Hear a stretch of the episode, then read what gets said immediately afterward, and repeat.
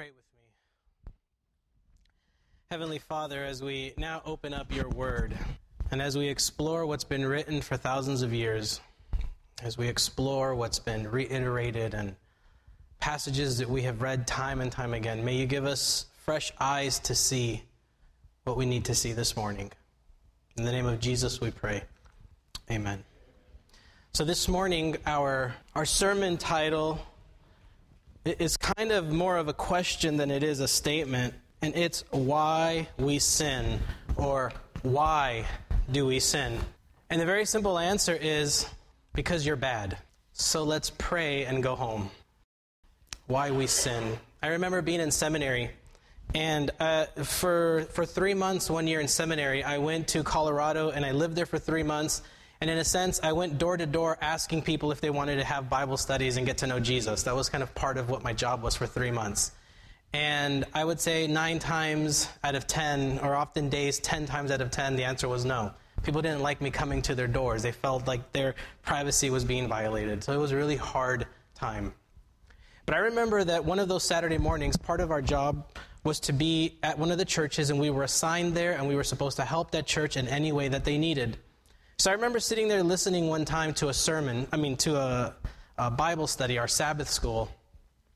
And I don't remember exactly what they were talking about, but I remember this one thing because I remember it stuck with me. He's, this guy was talking and, and giving his, you know, ex, expressing his theology. And he says, Those people outside of the church, those people are bad. But we are not like them. And I remember sitting there like, yeah, we kind of are. I didn't say anything to him. I was 22 years old. Because what we're going to find in Scripture this morning, what we're going to find that is true, is that we all are in kind of the same boat together. That the reason that we sin is because we are all made out of the same flesh, the same blood, and the same bones. The reason we're very much alike is because we inhabit and live in the same world but there's hope. So, I want to invite you, if you have your Bible, to open with me to Romans chapter 7. Verse 14 says this For we know that the law is spiritual, but I am of the flesh, sold into slavery under sin. Now, this part of chapter 7 in Romans is going to get really theological, and it's actually more simple than we realize. But Paul is making a statement. We know that the law is spiritual. And remember last week we said that the law is good and it's holy and it's right. But what the law actually does is it just serves as a mirror to show us where you and I have fallen short. It exposes our weaknesses. It exposes our sins and our transgressions. And so what the law does is it basically reflects back to you who you really are. And Paul says, We know that the law is spiritual, it comes from God, it is of God. But I, as a human, am of flesh, and I am slow, sold into slavery under sin. So I want to dig deep into this, and for, in order for us to be able to see this clearly, we need to look at another letter of Paul's. And here's what it says. We speak of these things. Now, Paul is saying we speak of these spiritual things. We, we preach these sermons. We give you these Bible studies. So, everything that we are saying, Paul is saying, we speak of these things in words, not taught by human wisdom, but taught by the Spirit, interpreting spiritual things to those who are spiritual. Those who are unspiritual do not receive the gifts of God's Spirit, for they are foolishness to them, and they are unable to understand them because they are spiritually discerned. What Paul is saying is that the things of the Spirit are spiritually discerned. Here's what this is saying two people can read the same Bible text. One person who is a believer, who has given their life to Christ, is going to read that text and they're going to get something out of it. But someone else who's not a believer, who doesn't believe in God, is going to read that same Bible passage and get a very different, or draw a very different conclusion. So when Paul is saying that the law is spiritual, he's, he's adding to it in a different book of the Bible, saying that the things that are of the Spirit are spiritually discerned. You have to want to see what the scriptures are saying. You have to be open to where the Spirit of God is going to lead you as you go forward in this life. the Bible says that as Christians, we are to live by the Spirit, which is really hard thing because we don't do very well with these kind of things that we can't see. How many of you have ever seen the Holy Spirit? I haven't, not physically, not with my eyes. But what is saying is that we must be open to where the Spirit is leading. And you have to be open and have to want to see what the Bible is telling you. But one of the things that we often do is when we come to the Bible, we already know what the text says. For those of you that are like me who have read through scriptures time and time again, we have this tendency to come to the Bible verse and say, Oh, I already know what that says, and we gloss over it. But how many of you who are reading the Bible in a year have come across stories in the Bible or verses in the Bible that just kind of jump out at you and you're like, ah, I didn't know that was there? How many of you? Yeah. I've been coming up, I mean, I, I've, I've read Genesis hundreds of times. I've read Exodus hundreds of, maybe not hundreds of times, I'm exaggerating, but I'm making the point. I've read it many times. I've preached from it, and yet time and time again, things keep popping up. And sometimes it's those things that we didn't notice before that we really need to spend more time on because I believe that God is doing something and is showing us something new, something powerful that we need to see for the moment. And so when Paul says that the law and what comes from God is spiritual, he's saying you have to be open to that different realm. It's almost like, and, and I don't want you to draw too many conclusions to this, okay? Because it's not a, I haven't worked out the, the analogy. But trying to live in the Spirit is almost like being in a fourth, having a fourth dimension in humanity and in our lives. It's like being open to a realm where things are actually different. Because we can see, we can touch, right? Where height, width, volume, right? Three dimensions, but somehow the Spirit supersedes our three dimensional world. Or another way of saying it is perhaps it's like a sixth sense. Don't draw too much into what I'm saying, okay? I'm Not, there's no conspiracy behind this. But to live by the Spirit is almost like we're given another sense. How many of you have ever been going on in life and day to day stuff and you just realize like there's like the Spirit of God is somehow nudging you somewhere or nudging you to do something? Yeah, it happens to all of us, but that's because you have to be open to where God is leading. And Paul is saying you have to be open to this realm where God is available always. You have to be open to this time and this place where the Holy Spirit will lead you. And it gets easier and easier for you the more you try to be open to it, the more it becomes real, the more you become or you're able to kind of listen and follow the nudging of where God is leading you. It's kind of simply being open and asking God, Lord, show me your will. Show me the path you want me to follow today. Because if you aren't open to where God is leading you, you are going to only be closed off to what you want out of life. And when you only choose what you want, oftentimes, and we're going to see this in a few moments, you're going to go down a path that instead of being life giving and fulfilling and happy and joyful, may lead to a very dark path. Because there is something going on within us that doesn't know how to choose on its own to follow Christ. And we're going to see what that means right now. So, Romans 7, verse 15. Paul now says, I do not understand my own actions, for I do not do what I want, but I do the very thing I hate. Let me read that again. I don't understand my own actions, for I do not know what I want, but I do the very thing that I hate. Up until this point in Romans, Paul has been talking about things in the past tense, right? Because he's relating everything to Jesus, to what Jesus did on the cross. He's been speaking in the past tense, but here in verse 14 through 25, Paul now switches to the present tense. Now, Paul is drawing all of us in, and he's saying, Look, we all are like this. He isn't just talking about himself, but every commentary, and I read like eight different commentaries this week says that what he's actually doing isn't just talking about his own experience, but he's talking about the experience of Christians everywhere. He's talking about the Christian life. And he says, I don't understand my actions because I do the very things that I hate. Now, first century readers would have heard this, and instantly they would have thought of Adam and Eve in the garden Adam and Eve in the Garden of Eden, they were in paradise. They had everything they needed. I mean, they had it all. Everything was perfect. It was as it should be. In a sense, the world that they inhabited before sin is the world that we all want to be a part of. The Bible begins with, with Adam and Eve in the garden. And how does the Bible end in Revelation 21? The setting is also a garden, and the tree of life is also present.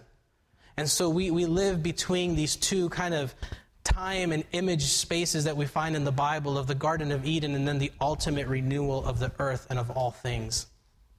But what we find in Adam and Eve, they had everything they wanted, everything they needed was there. But it wasn't enough. And so what did they do? God says, Look, do whatever you want, just don't eat from this one tree. How hard is that? If you were Adam and Eve, I think you could have resisted, right? I mean, it's a fruit for crying out loud.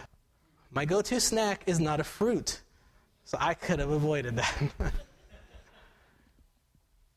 see, the truth is, it's common in all of humanity we do the things that we don't want to do. Adam and Eve did the things they probably knew they shouldn't do, but it's like, hey, it makes sense to me. It's, it's, it's how bad can it really be? Let me just do this. And how bad can it really be? It had cosmic proportions to it. It introduced sin into the world in such a way where now you and I, thousands of years later, are suffering from their one fateful decision to eat of the tree that God had asked them not to eat of. But we can look at those stories and, and we can try to relate to them, but it's really hard. So the best way that I can, I can say this is this. Sometimes when I, I, I like to go running, right? It, it's kind of healthy, it clears my mind, and it's just fun. But here's what I do I like to run on the streets because running in the treadmill, it's just not the same.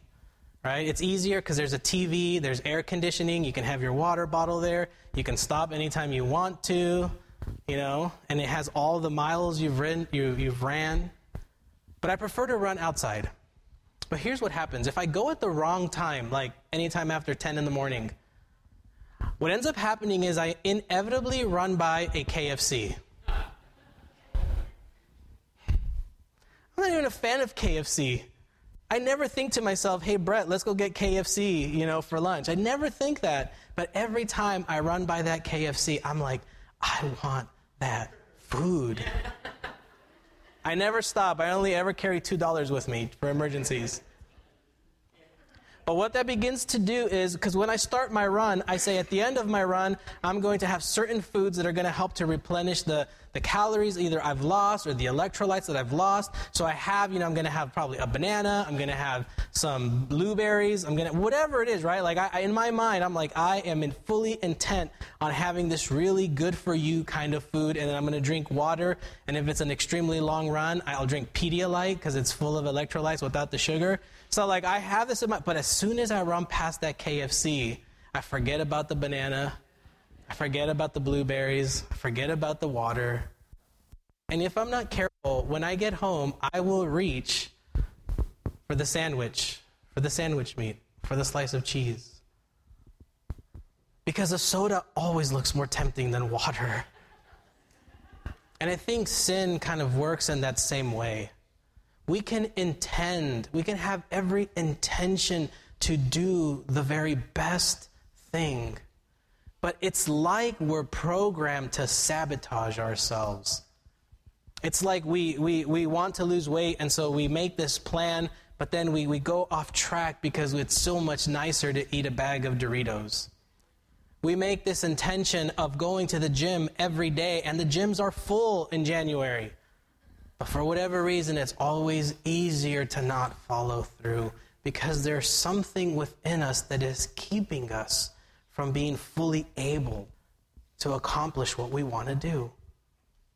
And so Paul says, Look, I hate, I hate that I do what I don't want to. So let's keep going. Now, he says, if I do what I do not want, I agree that the law is good. But in fact, it's no longer I that do it, but the sin that dwells within me. Paul is saying, look, the reason I don't always follow through with what I want to do is because there is this thing called sin, and it is dwelling within me. For I know that nothing good dwells within me. So that was kind of my introductory joke where I said the reason we sin is because we're bad. It's kind of tongue in cheek. It was a joke. But Paul gives kind of voice to this and he says, There's nothing good that dwells within us. That is, in our flesh, in our bodies. I can will what is right, but I can't always do it. For I do not do the good that I want, but the evil I do, I do not want, is what I do? Does it describe you? Yeah, turn to your wife or your husband and ask them if it's true. Don't, don't really do that. No. I don't want to start a, I don't want to start a Sabbath afternoon fight. We're guilty. We are all guilty of doing the things that we don't want to do. Because somehow, some way in our human bodies, we have this propensity to sin. I have a note here that says that the continuing battle with sin will never be won as long as the believer, through his or her body, is related to this time and this place. The new age may have dawned, that is, of Jesus being God and Savior, but the believer until death or the coming of Christ remains tied to this old age and its powers of sin, the flesh, and the law. Now, listen to this carefully. Deliverance will come only when God intervenes to transform the body of our death into the body conformed to the glorious body of Christ. Doesn't mean that we don't try to do the right things. You should always try to do the right things. You should always try to live up to what we find in Scripture. Because by doing so, we give honor and we give glory to God. But be aware that you will not always be able to live up to what Scripture tells us. Because a part of all of us has the first man, which we call Adam. And when the Bible writers talk about Adam, he's kind of the symbolic type of man that we all are. We're all prone to sin. We are all prone to death. We are all prone to do the things that we don't want to do. But then Paul in Corinthians introduces the new concept Paul introduces that yes, although Adam is in all of us, there is also a bit of Christ in all of us. We've talked about this in Romans. We saw it in the video that, that the, the Friday night Bible study showed. Is that, but although we have a bit of the sinfulness, this Adam in us, when we are come out of the baptismal waters, we are now partaking in the newness of life and the victorious life that Christ has granted to each one of us. Sin is the dark power which has corrupted humankind and all of God's creation. This power, one writer says, is the same as Satan, but Paul speaks of it as a subpersonal force, and it can portray something that can grow and swell and become more fully its true self and show itself in its rightful colors. It's kind of this idea of have you ever, if you've ever been to the ocean, which I think most of you have, sin is like that little wave out in the distance, right? In, in the distance, the waves are small, right? If you go into the water far enough, they're, they're very small. But what happens as, as the force comes closer to the shore, what happens? The wave begins to swell. It begins to get bigger and bigger and bigger. And if you are on the other, on the, on the bad side of the wave, which is where it crashes, if you've ever been to the ocean, you have probably been knocked over by these waves. And I, I'm sure, I know I have, there's been times where I thought I was going to die under the water. I wasn't even that far, but still. It's not a nice feeling when it crashes over you, knocks you down, hits you on the, on the bottom of the, of, the, of the ocean, not ocean, but you know, the, the sand. And sin functions a lot like that. It starts small and it's like, oh, that's no big deal. That's no big deal. That's no big deal. And before you know, you're like, oh my goodness, this is a big deal. How am I going to get out of this? And what Paul is saying is that the sin, this, this power, has this power over us, and it has this ability to continue to swell and get bigger. And the truth is, is that once you're on that wave of sin, it's very hard to get out of it. And oftentimes, the consequences of the sins and the bad things that you do, those consequences will live with you but the punishment doesn't have to. And what I mean by that is the Bible says that the wages of sin is death, and we have all sinned. And what we're finding here is that even Paul, the, like Paul was a New Testament all star, he wrote more of the New Testament words than anyone else. So it, God, like, cho- hand chose this man to be the mouthpiece for, for Christianity in many ways. It's, the, it's not that he's my favorite, it's just that he wrote most of the New Testament. So we kind of have to look at that. No one else wrote more than him. And what he is saying is like, look, sin has this powerful thing, but it doesn't have to keep its hold on you because you now have victory with the death and the resurrection of Christ. And so Paul uses this word, and, and, and I'm going somewhere. Man, if I could, I would preach for two hours, so let me, let me keep going. The, Paul uses this word. It's a contrast. There's this word flesh and then the word spirit. And it's this contrast. The, the flesh is the sarx, it's the fleshly, human, sinful part of us. And then the spirit, or the pneuma in the Greek, is this part that is connected to God. It's that kind of that best part of who we are. Because in our spirit, we want to do good, but in our flesh, we just sabotage ourselves and we kind of take ourselves out below the knees every single time.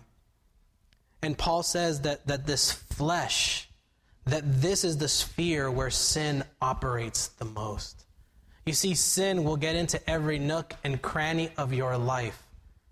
It will get in there and it will demolish you.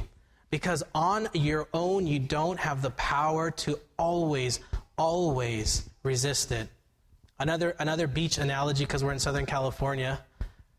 If you've ever gone to the beach and you've had a boogie board, and as kids, because we're not that smart, what do we do? We go up to the waves and you try to like see like, oh, let me see if I can hold this wave back. Have you ever done that?